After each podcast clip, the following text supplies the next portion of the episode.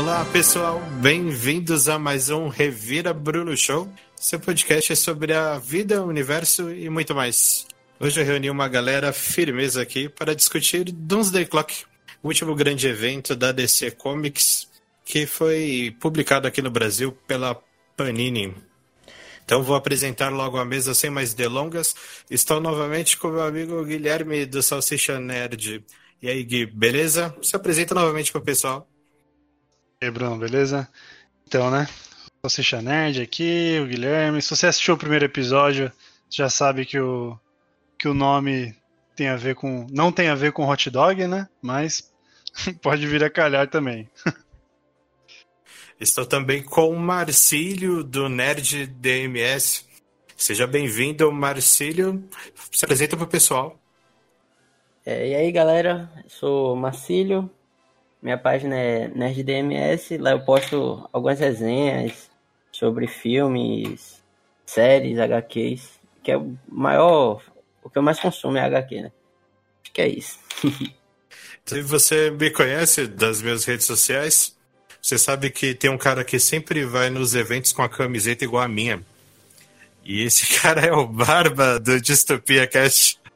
Tudo bom, Barba? Se apresenta pro pessoal. Tudo ótimo. Para mim é uma honra estar aqui nesse show maravilhoso, espetacular, que é o Revira Bruno Show. E, bom, eu sou Barba, Barba Castanha, aí pros íntimos. E eu tenho podcast também, né? Que é o Devíamos Fazer um Podcast onde a gente também fala sobre a vida, curiosidades do mundo e muita zoeira. Tem o perfil do Instagram e o canal no YouTube, que é o Distopia Cast.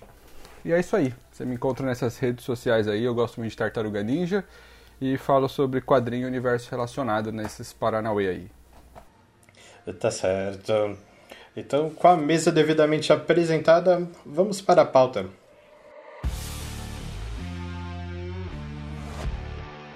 Então, galera, Doomsday Clock, ou como saiu aqui no Brasil, o relógio do juízo final, foi um grande evento da DC Comics em 12 edições, como disse anteriormente, publicado aqui no Brasil pela Panini Comics. Teve a estreia lá no ano de 2017, em novembro, e a saga foi concluída apenas dois anos depois, em dezembro do ano passado. Tá aí um evento bem recente.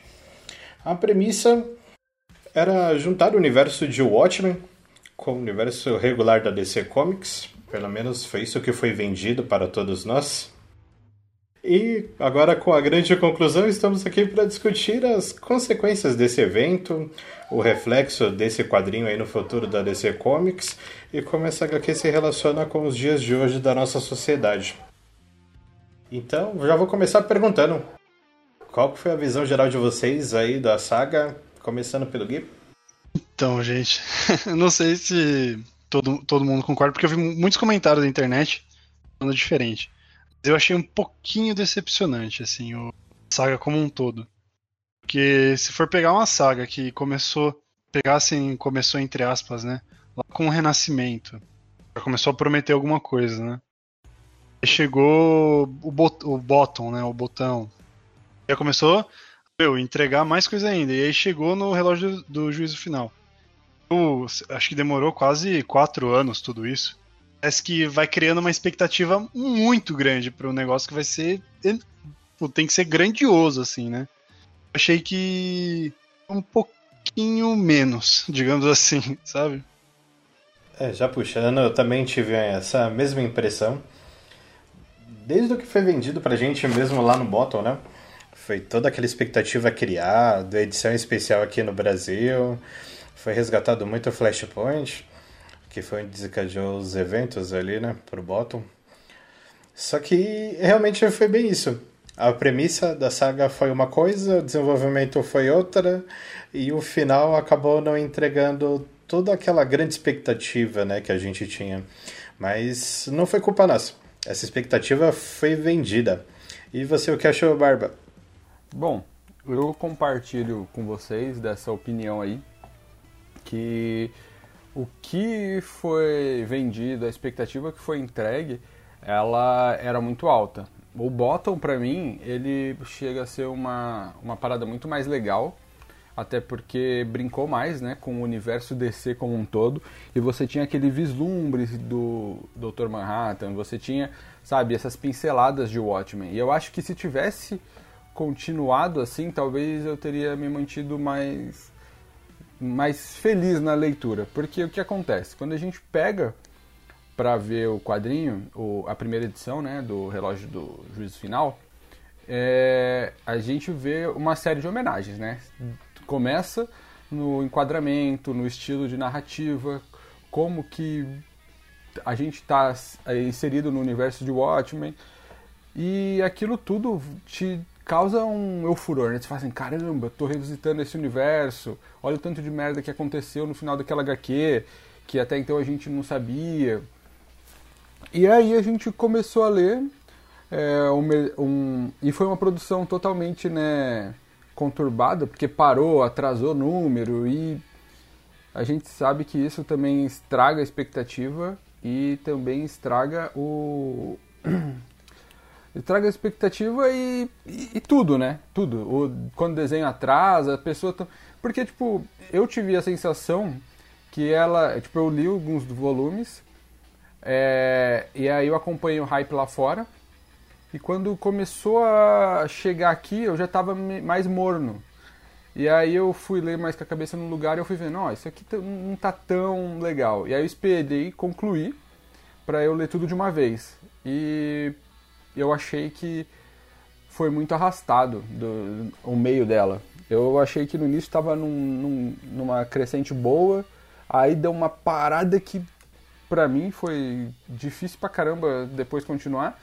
E aí o final já, dá, já ganha um fôlego que é legal e, e eu gosto mais mesmo é das últimas páginas, sabe, que aquilo entrega do que do que a última edição como um todo assim, se me permite, eu queria também só Permito. partilhar um pouco da, da opinião do, do Barba, indo ao encontro da opinião do Barba, que acho que é aquela isso que você falou de ter atrasado, das homenagens, eu achei que foi um pouquinho um pouquinho interessante essa pegada de não vamos forçar o autor a ficar, né, entregando o número todo mês, não sei o quê, porque tem que fazer um negócio de qualidade. Até aí, Beleza, só que atrasou muito, tipo, demorou mais de um ano para terminar tudo, né?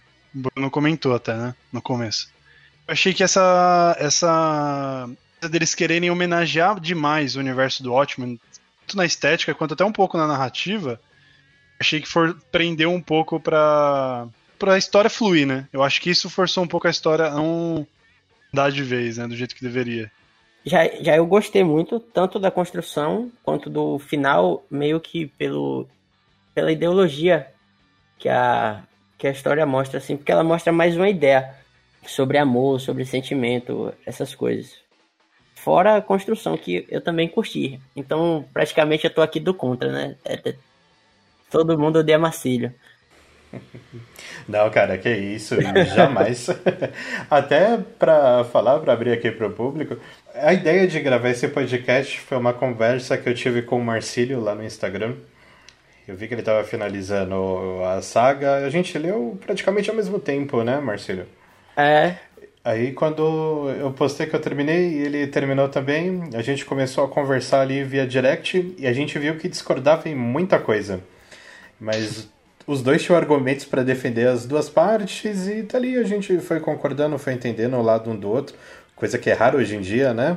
Duas é. pessoas com visões diferentes concordarem com, com, alguma coisa e tá aí, resultou nesse programa de hoje. Então, Marcelo, longe disso, hein? Valeu. E assim como vocês falaram, eu acho que o que estragou um pouquinho a, a experiência de vocês, acho que vocês esperaram muito ótimo, entendeu? Em vez de uma coisa nova, pelo que vocês falaram. Eu acho que foi um pouco pelo, pela estética mesmo, né? Porque você pega até essas mensais, quando você pega o volume, o, a edição definitiva do Watchmen, né, e você vai vendo as capas e tudo mais, você vê que eles estavam tentando homenagear, mas eu acho que uma homenagem meio tentando ser muito parecido, talvez, sabe? Sabe, quer ver? Um, vou fazer uma analogia e você vai entender qual foi o meu sentimento. Sabe quando tem aquelas experiências sociais que a, a, o pessoal chega com um chocolate, assim, parece chocolate, tem cara de chocolate, só que quando a pessoa come é, é um salgado? Aham. Quando chega com um negócio que parece um brigadeiro, aí o cara come e é uma coxinha de frango, sabe assim? Eu acho que foi, Tô tipo. Coxinha é boa, né? O, o salgado ali é gostoso. Mas eu fui ler achando que eu ia pegar uma coisa e tive outra. E aí acabou causando uma, uma confusãozinha, assim, no, no que, que eu tô lendo, o que, que eu tô entendendo. Na real, eu a minha, a minha visão é que eu fui esperando muito mais DC do que o Watchmen. É, eu fui nessa, nessa vibe, assim. Porque, tal, porque talvez tenha, sido isso que me agradou tanto no, no Bottom. Porque o Bottom, pra muita gente, é só uma história comum, mas o lance de ter revisitado o pai do Bruce naquele, naquele contexto de viagem no tempo, de cair, sabe, em realidades paralelas, aquilo ali eu acho que foi que me emocionou, assim. Foi legal ter um lance de uma carta, ter. Então, de fato, o Bottom mexeu com o meu coração decenalta, ao mesmo tempo que me entregou, tá ligado? Assim, um- uma pitadinha de Watchmen. Então eu pensei, caraca, será que a gente vai ter mais disso, né? Quando chegar o, o relógio do juízo final? Mas talvez seja, seja tipo assim, é, é- é exatamente, são dois tons totalmente diferentes, né? Tipo, enquanto o Watchmen é um easter egg na- no universo DC, e ele é uma ideia implantada ali só pra, sabe, só pra tá ali, eu acho muito legal. Mas aí depois quando escancarou, talvez eu acho que perdeu a magia do do que ali, sei lá. Só que. Disso também. Acho que vem sendo uma constante das sagas da DC Comics, né? Pelo menos o que veio sendo publicado aqui no Brasil, que é o que eu tô acompanhando. Eu não tô muito ligado no que tá saindo lá fora. Não tô lendo tanto heróis assim ultimamente. Mas, por exemplo, a gente pega os últimos arcos do Tom King no Batman. A saga com Bane, depois a guerra de piadas e charadas, depois o arco do casamento. Eram sempre premissas assim grandiosas com desenvolvimento muito bons, mas não acertava o final, sabe? Faltava, sabe, aquela azeitona ali, a cereja do, do bolo, aquela azeitona sem caroço na pizza. E, e com esses finais agridoces gerou uma expectativa maior ainda, né? Principalmente pelas entrevistas que foi dada pelo Geoff Jones, né, antes, falando que ele iria produzir algo na grandeza de Watchmen, que o Alan Moore ia se arrepender dos comentários dele após ler a revista. Com certeza o Alan Moore não leu, então beleza. Mas gerou assim muita expectativa, né? Que a gente esperava ver alguma coisa diferente, né? Algo bem fora dos trilhos ali. Mas ao mesmo tempo que ela teve conclusões muito boas, para mim ficou esse sentimento, sabe? Você come aquele bolo, ele é ok, mas nada gostoso demais. Eu entendo até. Mas eu não sei, eu gostei da, assim, do ideal final da HQ. Acho que poderia ter tido finais melhores, acho que poderia, mas num contexto geral eu, eu gostei muito do, do final. Eu acho que o final ele é justo. A, a saga toda ela é justa, assim. Mas eu. O que estragou minha experiência de fato é, nesse contexto foi a série que saiu da HBO. Nossa, demais. Tava preparado pra falar isso. É porque aquela a série ela chega de uma forma assim que ela te, te dá uma realidade totalmente diferente, né, do que ali é apresentado, né? Porque são duas possibilidades que, que foram apresentadas, né? E na série, sei lá, aquilo foi gigante. Foi de fato uma homenagem que eu acredito que se o Alan, era é o tipo de coisa que eu queria ver o Alan Moore vendo, para ele poder falar assim, cara, não é que as pessoas podem ter boas ideias, né, a partir de uma outra ideia, porque é, ali você vê um respeito muito grande para a obra original, mas ao mesmo tempo você vê é, respeitando a significância dos personagens, com o que o que se tornou o Rorschach, né? O que se tornou o Dr. Manhattan, o que eram personagens tão icônicos no- nos quadrinhos, né, de Watchmen original. E isso é, e também, tipo assim, é, é um pouco injusto você falar isso, porque no universo de Watchmen você tem o. Você vai ter, né? Claro, tipo assim, uma outra realidade. Enquanto na DC a gente tem a, uma, uma realidade fantástica, onde tem já personagens pré-estabelecidos que voam, que têm superpoderes e tem super inteligência. Então, tipo, eu achei legal a ideia de você colocar um Ozymandias para fazer um contraponto com o Lex Luthor. São decisões acertadas, mas eu acho que eu ter pegado para ler de uma vez, depois de assistir uma série tão boa quanto a do Watchmen da HBO, eu acho que de fato me deu. Me, me deixou um pouco. Acabou que estragou minha experiência com o quadrinho. Acho que é isso. Sim, eu, eu, eu compartilho com, você, com o que você falou. Eu achei a experiência. A série da HBO muito superior, assim. Eles conseguem homenagear até a estética de um quadrinho. Eles têm a, a manha de homenagear a estética do quadrinho numa série de TV. Achei isso muito genial e por isso que o meu voto é para o Watchmen da HBO. Aí temos uma votação emergente aqui no meio da gravação. eu, já, eu já levantei aqui um complô. Você chegou a assistir, Marcílio? Você, você não, assistiu, é, isso que eu ia, é isso que eu ia comentar. É que eu não assisti ainda a, a, a série da HBO. Mas foi até bom o Marcelo falar que não assistiu, porque talvez tenha algum ouvinte, se você persistiu até agora, obrigado, mas não tenha noção de nada do que a gente está falando aqui. Porque até então, no, nesse podcast, eu ainda não mencionei nada de quadrinhos. Mas o que vocês falaram faz muito sentido. Quem assistiu a série e depois ter algo revisitando o mundo de Watchmen, cara, vai ter que batalhar muito para chegar nos pés do que foi apresentado ali naquela série. E realmente é o que o Guilherme falou, eles fazerem a estética do quadrinho, até no quadrinho do Watchmen, tem uma metalinguagem ali, né? Tem um, um não sei se é um personagem, é meio que um figurante, né? Lendo um quadrinho. Então tem a história do, de um gibi dentro de um gibi. Então ele faz essa metalinguagem. E na série eles conseguiram fazer isso, né? Porque tem uma série de televisão que é transmitida durante a série. É uma série de televisão contada dentro de uma série. Eles fazem. Eles têm umas sacadas. Até quando você o. Você lê o Watchmen o, e leu todos os extras, né? Aqueles extras que tem no meio dos capítulos, você vê que tem umas coisas que eles conseguiram fazer na série desses extras, né? O lance do. Aquele primeiro super-herói que apareceu. Agora esqueci o nome dele. É, ó, ó, calma aí, calma aí, Guilherme. Tá permitido spoiler do relógio do final, não da série, hein, mano. Marcílio não ouviu ainda. Não, não, não, é, não vou falar nada da série, não. não mas já tô, já, já tô segurando aqui, né? Vamos... Paga, Bruno. é, quero ver apagar da memória do Marcílio agora. Não, tá tranquilo, pô, pode Pode falar, pra mim tá Usa aquele isqueiro do MIB lá, aquele iluminador. É. Guilherme vai ter que furar a quarentena e ir lá pra Bahia pra pagar esse negócio aí da cabeça dele. Poxa, eu, eu juro que eu tentei me segurar. Não falou nada demais, só se controle.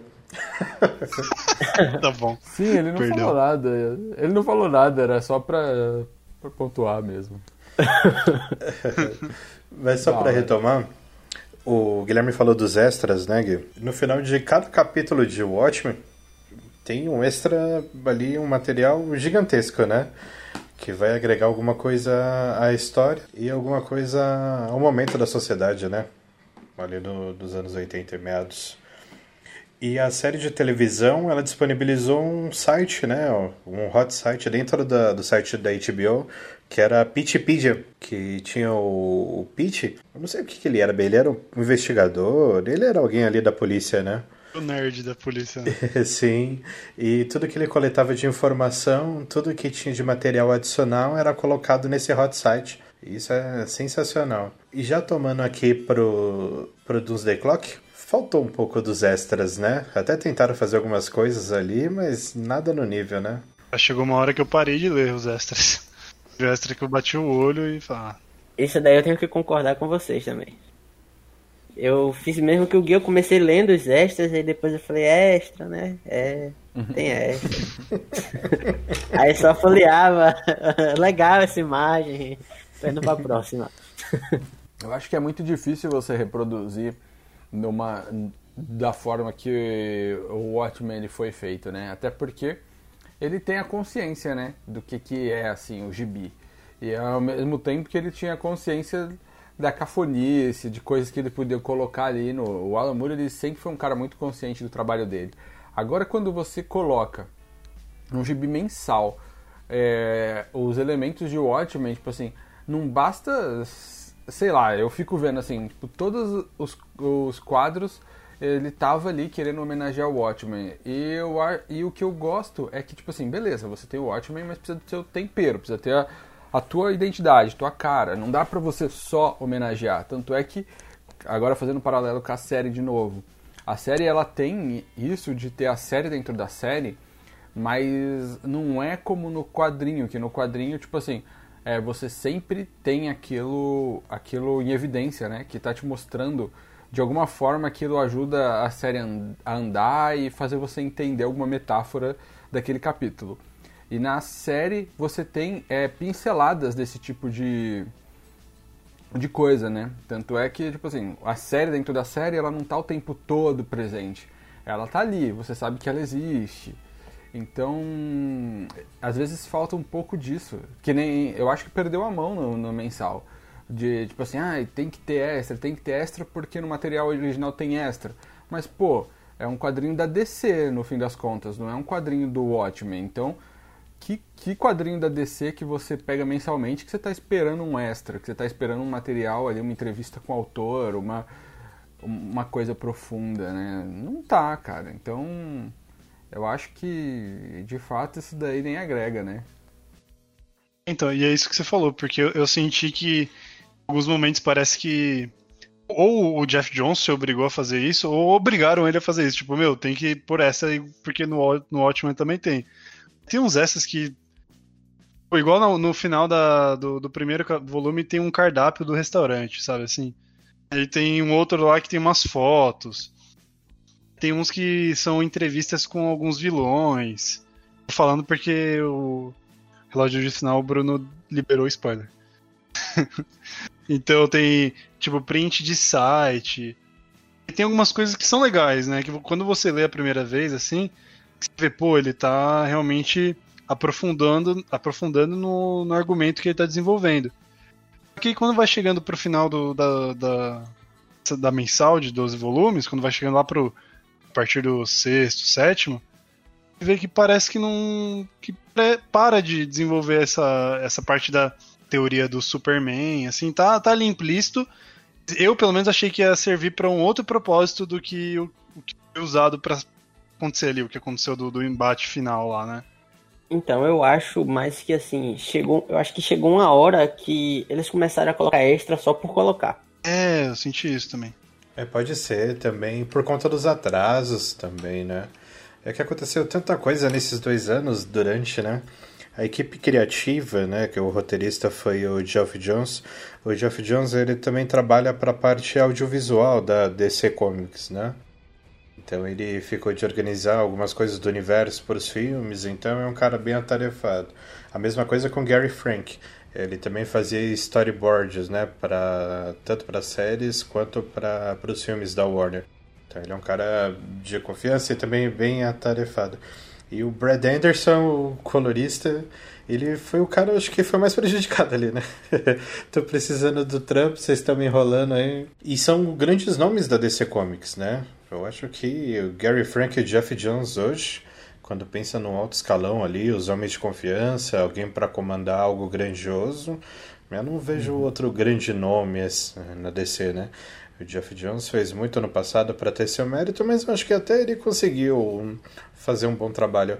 Não foi aquilo que foi prometido, né? Mas o que foi entregue, no fim das contas, né? Porque a gente está acostumado de quadrinho nos últimos tempos, foi, foi bom.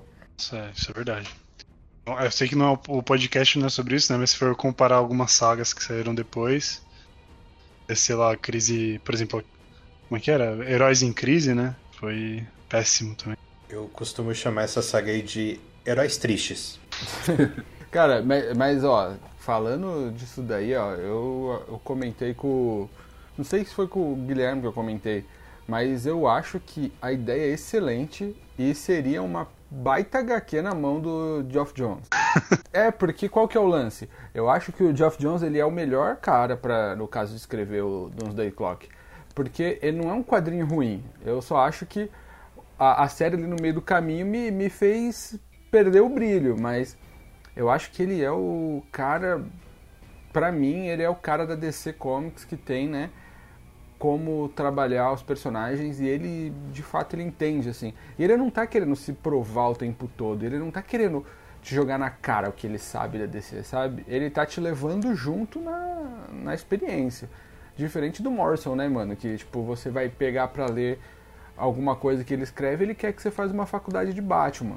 E, então, tipo, sei lá, eu, eu acho que é muito mais democrático. É um cara que escreve quadrinhos para te divertir ao mesmo tempo que te insere no, no contexto dele. Agora o Tom King, né, que é o cara que no fim das contas escreveu esse, esse quadrinho aí, eu acho que ele é um cara que ele quer levar tudo pro, sabe, pra quer deixar os caras tudo com a vibe lá embaixo. é verdade. É o cara que você não vai chamar pra uma festa, né? Hum. Uma festa super feliz, vai chegar o cara com uma nuvem em cima. É aquele cara que pega o violão na festa e começa a tocar a Legião Urbana. É, é exatamente esse cara aí. Nesse pique. Jeff Jones é o cara da festa, né? O cara oh. que vai estar tá levando Jeff Jones é, é, o dono. Pá, é. Eu achei, meu, o que você tá fazendo aí? Chega aí, toma aqui uma bebida, vamos lá se divertir. Ah. O Jeff Jones parece aquele cara que é mais fã do que produtor, né?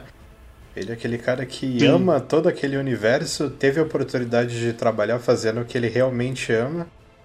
E eu gosto disso, né? Apesar dele trazer muita informação, resgatar muita coisa do passado, trazer muito conteúdo ali que já estava adormecido na DC Comics, ele traz isso pensando no leitor também, né? É nítido isso, né? Uhum. Como eu falei, tem que ter um conhecimento prévio, mas se você não tem conhecimento de nada ali, você até entende razoavelmente a HQ. Mas ele realmente dá várias pinceladas, dá várias piscadelas, vai resgatando vários momentos que favorece quem é fã mesmo, né? Quem acompanha há bastante tempo. É por isso que eu acho que eu falei que realmente ele era o cara certo para esse papel. E assim, eu acho que mesmo ele, ele relembrando, dá para você ler, você dá um, um Googlezinho no que, na referência que tem, você acha muito fácil. Porque assim, ele não é aquele cara que quer se aprofundar no passado ele quer meio que mostrar as consequências do que aconteceu. Pelo menos eu, eu entendo a maioria das histórias deles assim, dele assim. E eu acho que no final das contas, a grande homenagem. E aí a gente entra naquele. Talvez um pouco no, no embate que o Jeff Jones comentou contra o Alan Moore, né? Porque enquanto no Watchmen você vê que é um pouco. Não é uma sátira exatamente, mas é o, o Dr. Manhattan é o Superman do, do Alan Moore, né? O cara é o único herói, super-herói ali, que faz tudo, que é a salvação do mundo. Quer dizer, as pessoas acreditam, né? E esperam isso dele. E quando você chega no último volume do Relógio do Juízo Final, é que o Jeff Jones ele faz quase que uma carta de amor ao Superman, né? Enquanto que talvez o Alan Moore faça uma brincadeira com esse conceito do, do Superman, o, o, Jeff Jones ele faz uma homenagem mesmo ao Superman, né? Ponto do Dr. Manhattan, que chega no final ele paga um pau pro, pro Superman, né? é. Isso é verdade. É, isso aí é. Aí, um dos pontos que eu não gostei também, assim, que apesar de ser justa a homenagem, ser uma homenagem bonita, eu não gostei de meio que centralizar o universo no Superman. Sei lá, eu não, não consegui engolir essa, hum. essa ideia, não. É, eu, eu, eu gostei, mas eu gostei justamente pelo fato de o Superman ele ser, né, esse, esse ideal de justiça, ideal de, sabe, de coisa boa da DC mesmo. Então eu, eu gosto dessa homenagem, assim. É, foi, foi isso que eu falei até que eu gostei no, no quadrinho, quando ele foi acabando, que ele foi tendo essa crescente, porque é, é como você pegar, porque o quadrinho, o Alan Moore ele é responsável por essa, por essa onda, né, de quadrinhos mais pessimista, mais bad vibes, né, que começou ali nos anos 80, né? Ele com Frank Miller, essa galera aí começou a publicar esse tipo de coisa. E o Superman, ele é um personagem que é, a maioria das pessoas sempre tentam retratar ele como um cara positivo, né? Então eu acho que é resgatando um pouco desse. É, é, é, é tipo assim, você pegar aquele personagem que tava naquele contexto super para baixo né? e colocar ele de frente com, com aquele estereótipo, né, de, de bondade, de, de, de tudo que é de bom, né, que a DC tem. Então eu acho legal, eu gosto que é o contraste, e não é o contraste que a gente vê sempre como o Batman e o Superman, né, que Batman é escuro, Superman é claro, então tipo, eu, eu gostei dessa parte até. É, só que é a gente também contextualizar um pouco, porque o Watchmen ele foi ali meio a Guerra Fria, né, a produção, né. E o Alan Moore, a gente sabe que ele já estava ali meio de saco cheio de escrever heróis também, né. Então ele hum. pegou realmente, como o Guilherme falou, né? Foi uma grande sátira, né? Então ele potencializou ali aquele sentimento, né, de apreensão, aquele sentimento de medo que existia ali, né, em meados dos anos 80, uma iminência de uma guerra nuclear entre os Estados Unidos e a União Soviética, a invasão da União Soviética no Afeganistão, tudo aquilo que gerava uma tensão, né? Então em Watchmen tudo é desesperançoso, tudo é tenso, tudo te leva a você ficar aflito. Então, mesmo as pequenas coisas ali que pode dar um, uma pontinha de esperança, pode te dar humor, uma graça, é uma coisa, como eu falei, meio agridoce, né? Ela não vai te. Ela é uma obra que te entretém, mas ela. Ela tá te mostrando um cenário do que estava acontecendo no mundo, né? Era bem a visão do, do Alan Moore ali no mundo. Tanto que a situação se resolve com uma catástrofe, né? Precisa acontecer algo de muito ruim para a humanidade se unir. E nesse quadrinho de agora, é, eu gostei muito desse ponto do Superman mesmo, de ser um elo de esperança, né? Porque qual personagem da DC, qual que, é, qual que acarretaria né, essa, esse levante de esperança? Seria o Superman. E outro ponto que eu queria levantar também é da relação desse quadrinho com os dias de hoje. Ele aponta ali as fake news, o controle de mídia, a polarização de, de ideias mesmo, né? Porque parece que tudo tem que ser resolvido na porrada, né? É manifestantes de um lado, manifestantes hum. de um outro, e a mídia no meio de tudo isso, como que se comporta. A questão das fake news também, e o Superman no contra tudo isso, mostrando que existe esperança no mundo, convencendo talvez o cara mais desesperançoso de todos, né? Que é o Dr. Manhattan então a existência do Superman levou um cara que não tem sentimento nenhum a, a mudar de ideia, a pensar, a refletir, mesmo que para isso ele tenha que ter criado uma terra totalmente diferente. Então, é o que eu falei. Assim, a homenagem ao Superman é muito bonita. Gostei. A única parada que eu não gostei é que meio que centralizou o universo nele. Meio que o, universo se, se baseia no Superman, entendeu? Eu entendo isso, porque eu confesso que eu também não gostei disso. Mas depois, quando eu parei para digerir, fiquei pensando, falei, cara, mas pior que. Mais que eu não goste, é assim que a DC tem feito, tem funcionado assim, né, nos últimos tempos. É, as coisas sem. Porque o super. Porra. Ah, eu lembrei que pode falar palavrão. é... Desculpa que eu ia, me... eu ia falar, não, não, de... De... volta, deixa eu falar de novo. Mas o que é grandioso, que é alguma coisa muito. Seja nos filmes e tal, tanto a animação quanto os filmes live action, é o Superman é o ponto central de tudo, né? Assim, tem, pelo menos é o como eles tratam, não é o que eu, eu realmente, não é o que eu acho legal. Eu acho bem legal quando tenta dar uma quebrada de expectativa nesse sentido. Então isso é, é, é isso, né? acaba entregando um pouco o que a gente já esperava, né? Talvez isso tenha sido um pouco decepcionante. Agora que a gente já dissecou um pouco o quadrinho, eu queria saber o que vocês acharam dos novos personagens que foram introduzidos ao universo DC, a Marionete e o Mímico.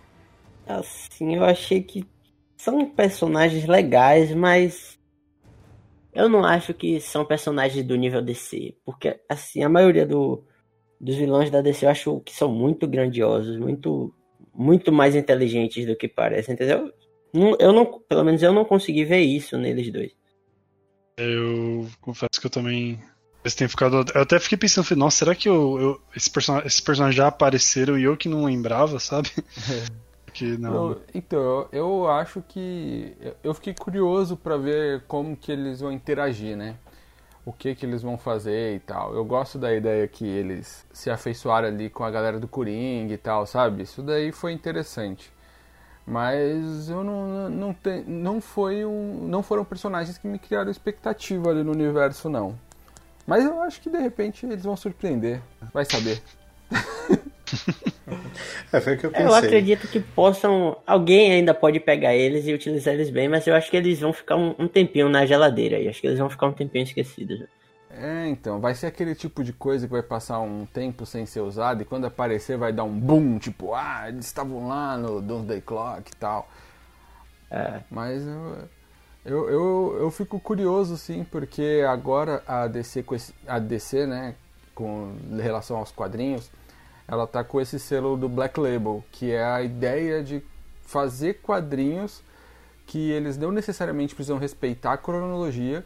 No lançamento eles disseram que seriam quadrinhos fora de cronologia, né? Agora já já estão meio que voltando atrás, que a gente está vendo que alguns quadrinhos, por exemplo, dos Coringas lá mesmo, vai sair como Black Label, mas a gente sabe que eles foram apresentados no universo regular.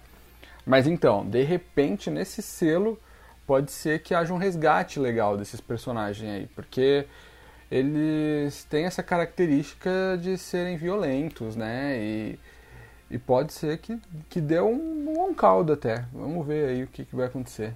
Então, logo quando eles aparecem, eu já imaginei, pronto, é o Coringa e a Arlequina do universo do, do Ótimo. Mas até como o Barba falou, eles se relacionaram bem, né, com a, com a criminalidade ali de Gotham. E são dois personagens que eu achei interessantes, né? Mas ali, não para carregar nada nas costas, né? Mas para serem coadjuvantes de, de alguma outra saga, de alguma outra coisa assim, eu achei interessante. E outra coisa que eu queria saber de vocês é o que vocês acharam do, do ritmo da série.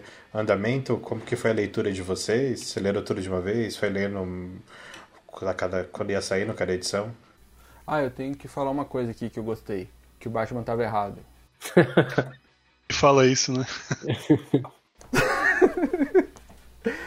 eu, eu li tudo de uma vez. É, foi um quadrinho que, tipo assim, eu, eu tive duas fases de leitura. É, a primeira eu acompanhei lá fora porque a gente tem um grande problema aqui no Brasil que não é um problema de fato. A gente precisa né, de um tempo para ser publicadas as coisas aqui. Não, Tipo, já foi explicado várias vezes o porquê disso, né? Porque decisões editoriais que estão sendo alinhadas com as editoras originais lá fora não chegam aqui, né? Então, tipo assim, pode ser que um acontecimento da revista X precisa de uma tradução que seja importante que ela vai reverberar no número 7, número 8. Então a gente tem né, um delay aí de seis meses, né, de, de seis, tipo, o mínimo de três meses, né? Para ter a publicação aqui. E como era um acontecimento muito grande, é, os sites de, de, de, cultura pop aqui do Brasil, eles noticiavam as paradas como se já fossem publicadas aqui, como se já tivessem aqui. Então é, a gente acaba perdendo muito da, da surpresa, né? Lendo esses quadrinhos. Então foi uma fase que eu pensei, não, eu vou ler acompanhando lá fora, porque não tem como porque senão ou eu silencio todas as minhas redes sociais e vou viver tipo, sem saber o que está acontecendo aí na, no mundo, porque eu vou viver de spoiler. Então, tipo, eu li, eu li, acompanhei lá até o número 3, acho 3 ou foi o 4, que foi quando começou a ter os problemas de, de publicação. E a partir do momento que chegou na terceira edição e tal, é, deixa de ser novidade, né, para as revistas, para os sites de, de fofoca nerd. E aí eu daí eu esperei, depois concluí ele tudo de uma vez. E aí foi faz, foi recente até. Eu eu li tudo de uma vez só. Eu esperei, fui pegando quando tava saindo, fui pegando e tal, e, e aí terminei que li de uma vez só. Eu gostei da experiência que eu tive. Apesar de ter alguns momentos assim que meio parece que nada vai acontecer na história, mas acontece. Tem umas horas que é, é meio, entre aspas, chatinho a, a, a, leitura. Eu gostei da minha experiência. No, no geral, eu gostei. Eu acabei lendo, eu esperei chegar aqui, né? Eu não tava pegando nada E eu consegui, né, não pegar nada de spoiler desses sites que estavam saindo lá fora. Pegando, né, conforme estava saindo lá fora. Mas eu fui, eu fui lendo, acho que foi meio parecido com o que o Barba falou, só que aqui no Brasil. Conforme foi saindo aqui no Brasil, fui lendo. Quando chegou nesse tempo, acho que foi na, lá pra edição 4 ou 5 mesmo, eu, que demorou um pouco, aí eu esperei acumular umas três edições, umas três ou quatro. Eu reli o começo e aí li essas edições novas. Aí eu esperei sair tudo de uma vez, aí eu reli também do começo ao fim. Então acho que aí eu pegando tem alguns momentos que eu falei, puta, tá, tá cansativo, deixa eu. Já tem extra, não, não vou. Não, chega de extra, não quero mais extra. aí pulava. Aí, aí tinha o lance da série de TV. Ela falei, puta merda, falando desse cara, desse detetive aí de novo, cacete. Aí eu continuei passando. Aí mostrou o ator lá, aí tinha uma história do ator. Eu falei, não quero história do ator, quero ver o Superman lutando o Dr. Manhattan, cacete, cadê? E não chegava, sabe? É, então foi bem isso É mesmo. sobre isso que eu tava falando mesmo, assim, aquele que fica passando filme lá toda hora e tal. É, nossa, não, tinha hora que quando eu chegava na cena eu já pare... quase que eu já sabia as falas. Sabe quando você assiste muito uma série ou um filme, várias vezes você sabe o que, que é? Parecia isso, tava. Ah, tá, não, já sei, tem um assassinato. Ah, tem o um cara que tá escondido no guarda-roupa que quer fugir com a maleta de dinheiro. É, foi pago, sei que, quem que matou, papapá, era um banqueiro, agora eu não, agora eu não lembro tantos detalhes, né? Mas eu fico, cara, aí mostra a morte do, do ator, né? Eu fico, cara, aí eu comecei a me interessar pelo, por, mais por isso do que pelo que tava acontecendo, sabe? Teoria do Superman, não sei o que, e aí, mano? Contar. É, tem algumas coisas que ficaram abertas, né? Por exemplo, como que vai ser a aceitação da população com, com tudo que aconteceu. Se, se o Dr. Manhattan realmente colocou tudo ali no lugar. É, então, porque essa, eu comecei a ficar. Umas cenas que eu achei bem legais o, dos protestos, eu tava achando bem bacana assim, essa pegada o, da, da, dessa questão da mídia, das fake news. Até teve uma hora que eu achei que iam matar o Batman, que tava uma galera protestando contra o Batman. O Batman cai da nave, no meio da galera. Eu falei, morreu, né? Porque não morreu, né? É óbvio que ele não morreu. Mas. Ele é o Batman. É, não, nessa hora, de verdade, ele foi salvo pela sorte, assim, pelo protagonismo. Pra mim não fez sentido nenhum. Ele, é, ele é entregue pro Coringa. É, isso aí foi mesmo. Isso aí foi de fato protagonismo puro. Aí eu achei o Batman um pouco apagado nessa saga. Isso é bom, né? É, porque é sempre ele que resolve tudo, que sabe tudo, conhece tudo. Isso me irrita muito no Batman. Não, esse, essa, essa saga aí, Grant Morrison já deve estar tá puto, né? Que Batman estava errado, Batman não pode ser errado. Isso foi muito gostoso de ver, cara. Acho que foi a parte que eu, que eu vibrei ali no quadrinho. A emoção que eu tive foi ver o Batman errado. Uma cena que eu dei muita risada alta que o Batman tá lendo o diário do Rorschach lá. Hum. E aí o Rorschach pergunta: E aí, terminou? Ele falou: Não, tô na página 2, sei lá, sabe? Você fica passando os quadros assim, ele tá lendo, porque geralmente a passagem de tempo em algumas histórias é meio tipo de um quadro para outro já passou algumas horas, né? Parte eu achei engraçado essa brincadeira. É, e parece que o Batman teve que ler de novo para entender, enfim, né? Porque ele é tem uma interpretação logo de cara, né? Que ele tem contato com o diário. Depois ele, ele chega com uma outra, outra abordagem, né? Então parece, não, deixa eu ler de novo isso aqui que eu não entendi direito. O que eu achei foda é que, tipo, Batman prende Rorschach, né? Aí eu falei, pronto, Batman vai resolver tudo. Aí depois o Batman volta pra pedir desculpa. Legal, né? Verdade. Mas eu acho que já tava na hora de, de che chega de Batman, né, mano? Isso foi muito bom, isso é muito bom. Ah, eu gostei disso. O que, que vocês acharam do, desse novo Rorschach? Eu gostei, eu, eu gosto da motivação, acho legal uh, é, por que, que ele ficou meio doido, sabe? E, e tá aí, né, um paralelo legal com a série, né? Porque na série também mostra um pouco disso, né? Do, de como as pessoas ficaram, né, naquele momento que, que viram a Lula e tal. Então eu acho que foi uma, foi uma surpresa boa. Até porque, tipo, quando ele aparece da primeira vez, você já fica, né, meio que balançado, o que que é, qual é a história dele. É, é, é, é bem colocado, eu gosto. É, realmente tem um paralelo com a série, porque quando a Marinette fala assim, como você vai me provar que você não é o Rochard de verdade? Aí ele vai e mostra que o braço dele é negro, né? É verdade. Uhum. Eu, assim, outra coisa que eu gostei desse Rorschach foi meio que a construção dele, porque mostra ele aceitando o manto, depois ele recusando o manto, vendo que tudo que Rorschach fez, e aí mostra a negação dele, e depois mostra o porquê dele aceitar de novo ser, e é tudo plausível, não tem nada jogado assim, forçado demais.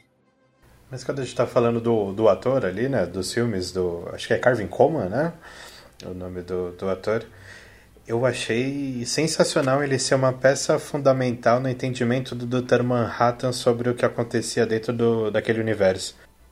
Ou dos universos, né? Que o ator era meio que o parâmetro dele para tudo o que estava acontecendo. Então ele ia jogando algumas informações ali, ia vendo a reação do cara, e na verdade ele estava testando a si mesmo, né? Como que seria que ele que enxergar tudo, a partir do momento não enxergar mais nada, como que seria viver sem incerteza assim do futuro? Eu achei legal esse vínculo de humanidade que o Dr. Manhattan fez com um cara totalmente aleatório. Uhum. Eu também curti, e aí foi como eu te falei quando a gente estava conversando, é, que foi quando surgiu a ideia do podcast, o que o Dr. Manhattan se baseou naquele cara como a humanidade inteira. E aí ele pensou que todo mundo era meio arrogante e tal até ele conhecer Superman. E aí começou o fascínio dele pro Superman. E pensar por que aquele cara é bom, porque se ninguém dá nada em troca a ele, ninguém faz nada por ele, por que ele é tão bom?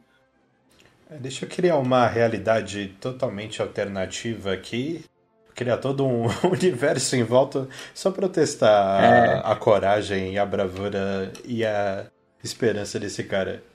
Vamos ver se ele é bom de verdade. É isso que eu ia falar, vamos ver se ele é bom mesmo.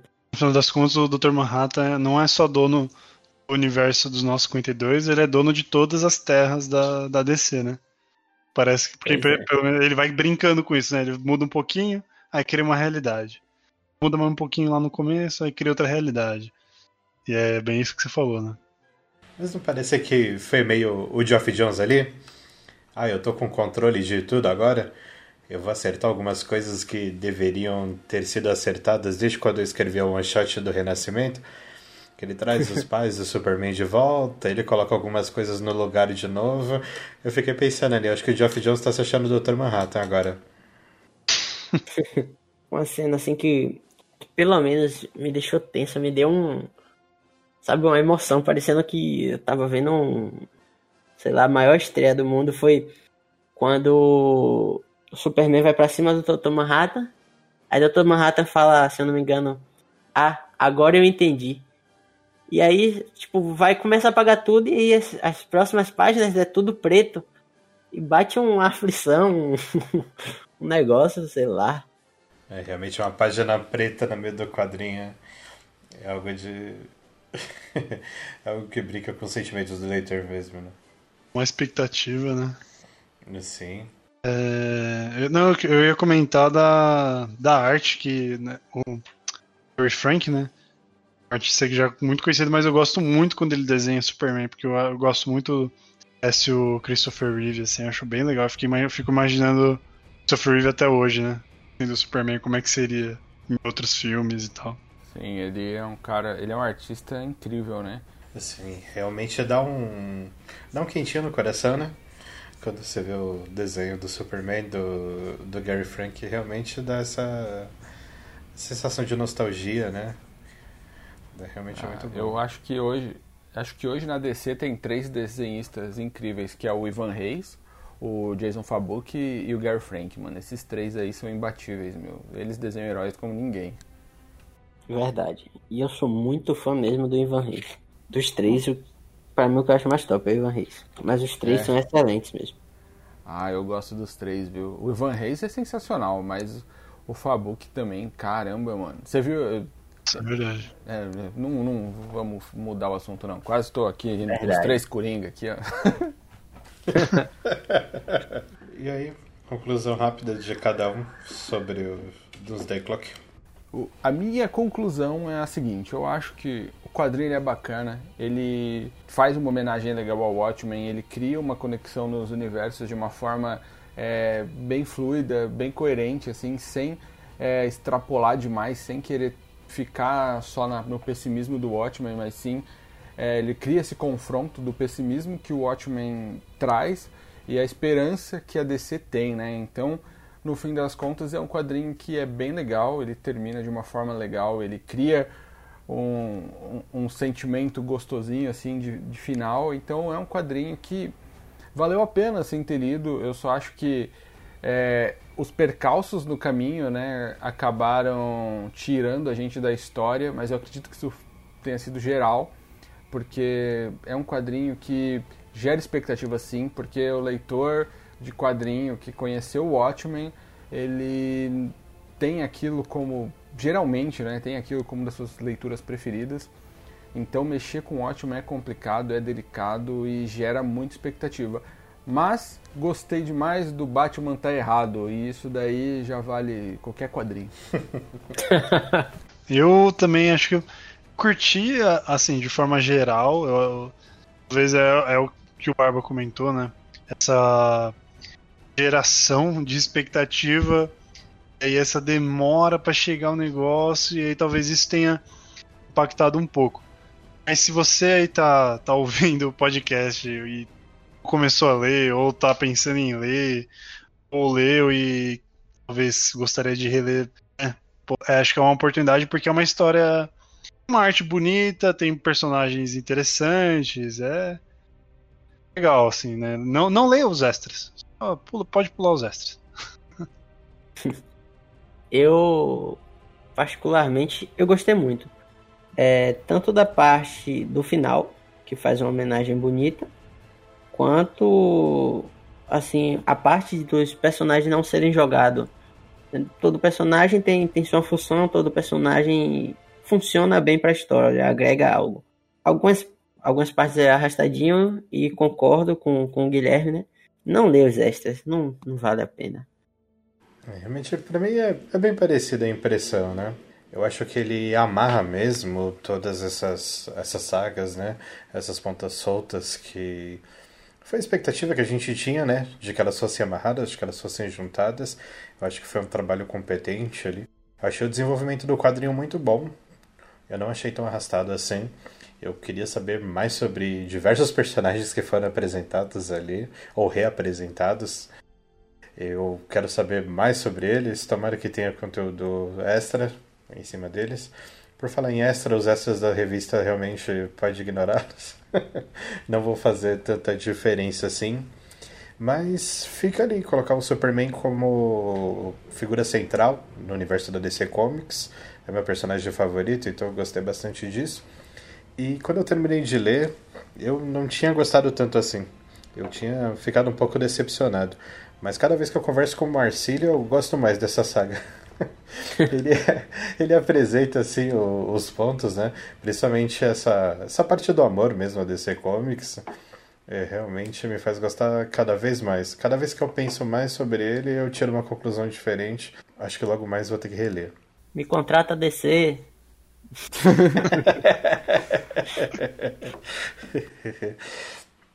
então, bem, vamos fazer as indicações culturais. Queria que cada um apresentasse aí alguma, alguma coisa para o ouvinte. Um filme, um show, novela, desenho, quadrinho, livro.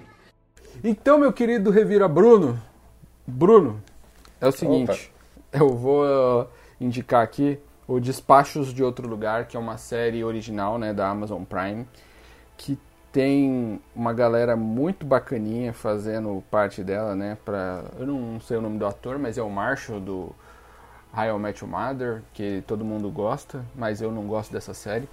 Mas é uma série muito legal, cara, que eu me peguei de surpresa aqui em casa, coloquei para assistir e, tipo, não fazia ideia do que se tratava.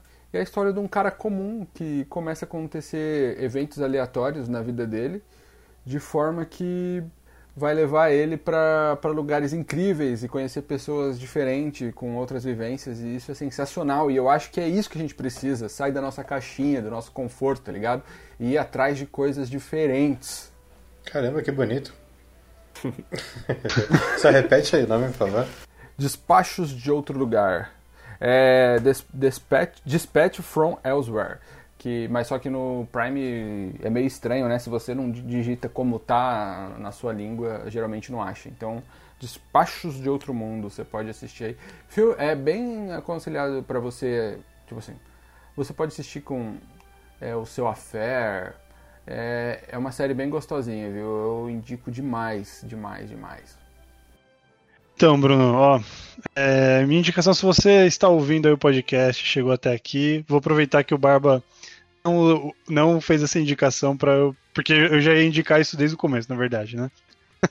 que é a série de TV do da HBO lá do Watchmen, que não só tudo isso que a gente falou da, da história do, do, do quadrinho, ele se propõe a fazer uma continuação pro quadrinho e não pro, pro filme que teve, que é bem legal também tem várias discussões importantes na série e que são muito atuais, assim, acho que essa série daqui 10 anos, daqui 20 anos é uma série que vai ainda ser bem atual. Quer dizer, espero que que não, mas que são discussões bem interessantes sobre racismo, preconceito, é, sobre governo, né, autoritarismo, enfim, é, é bem legal e vale muito a pena.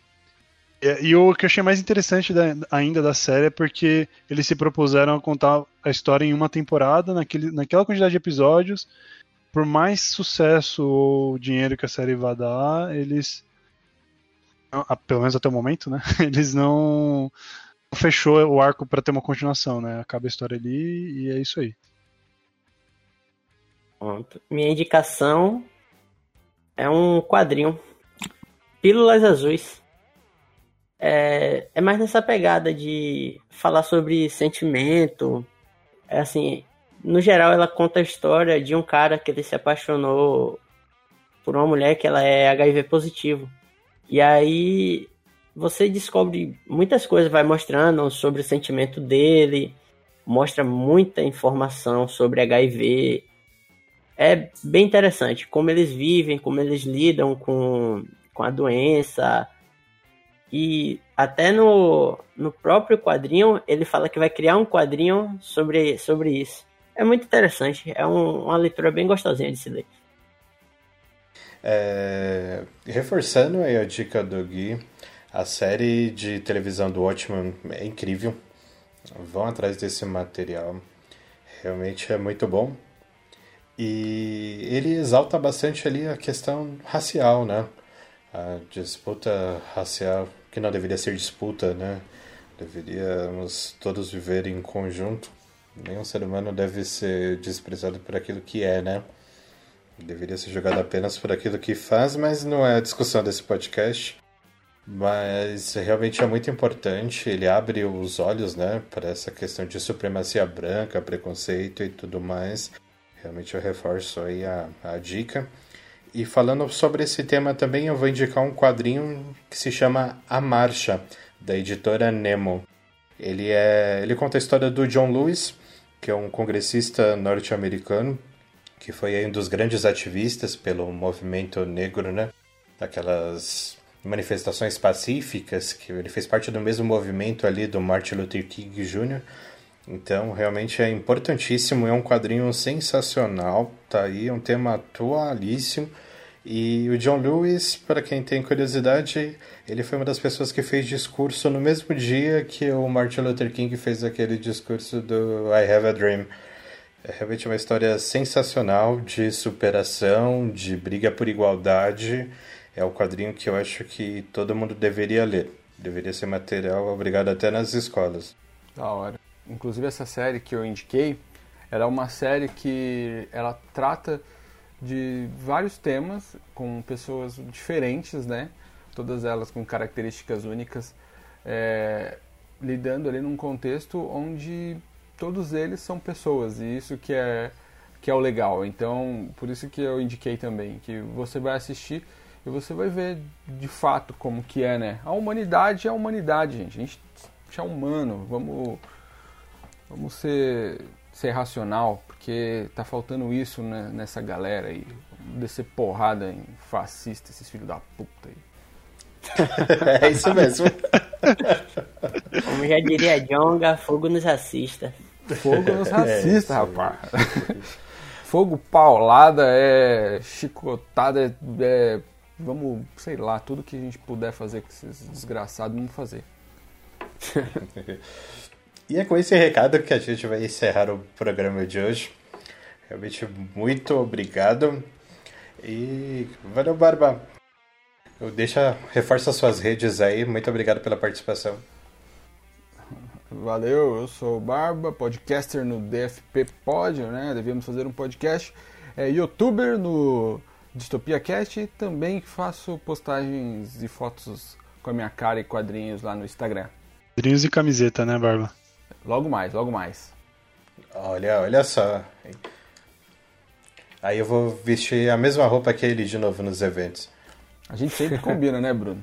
Se um dia tiver eventos novamente, né? Se sobrevivermos ao apocalipse. Gui, obrigado por mais uma participação.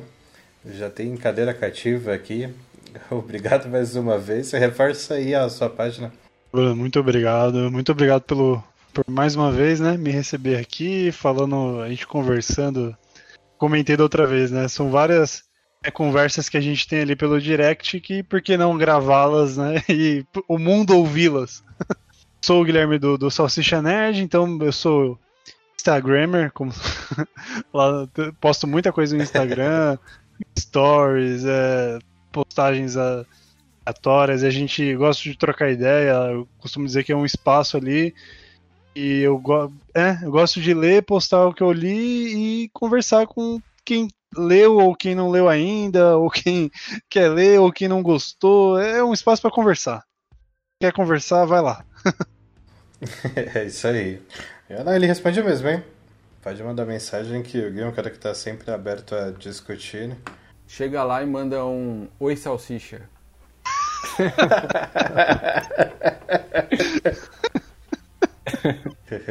Marcelo, brother, brigadão. Bem-vindo.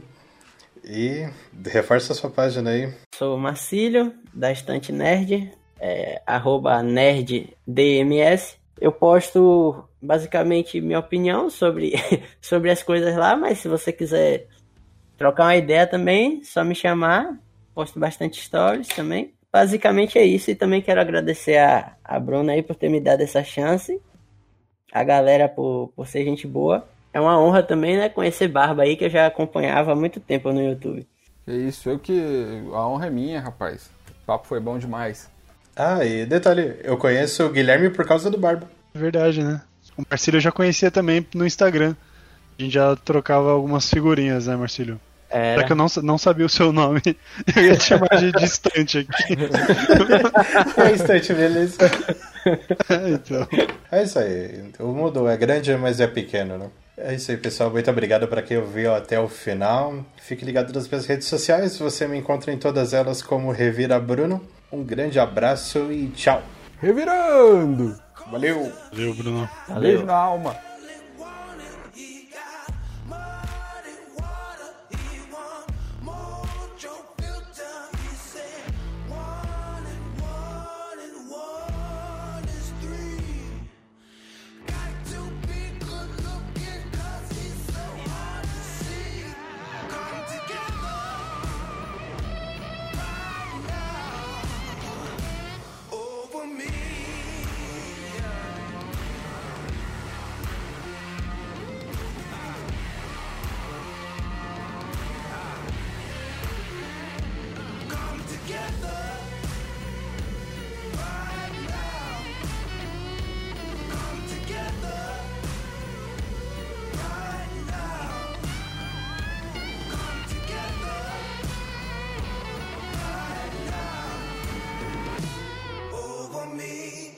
Não, é porque eu, eu não me importo tanto assim não com. Com spoiler. Ah, mas tô... também não. Da corda não. Da corda não. Na outra gravação ele me deu um spoiler do The Office. Não, mas eu, eu fiquei uns 10 minutos falando, cara, tem certeza? É um Tá, pouco de spoiler. vai lá. Não, o engraçado é que eu assisti é, esse, esse podcast de vocês há uns três dias atrás. Aí ontem eu comecei a ver The Office, eu falei, isso vai acontecer, tá ligado? Eu lembrei. Ah, mas eu deixei um alerta de spoiler. Não, Eu deixei um foi. alertinho lá. Foi, mas eu nem, nem tava na cabeça de começar a série, tá ligado? Quando você falou a fera, bem off aqui, eu lembrei do Nelson Rubens.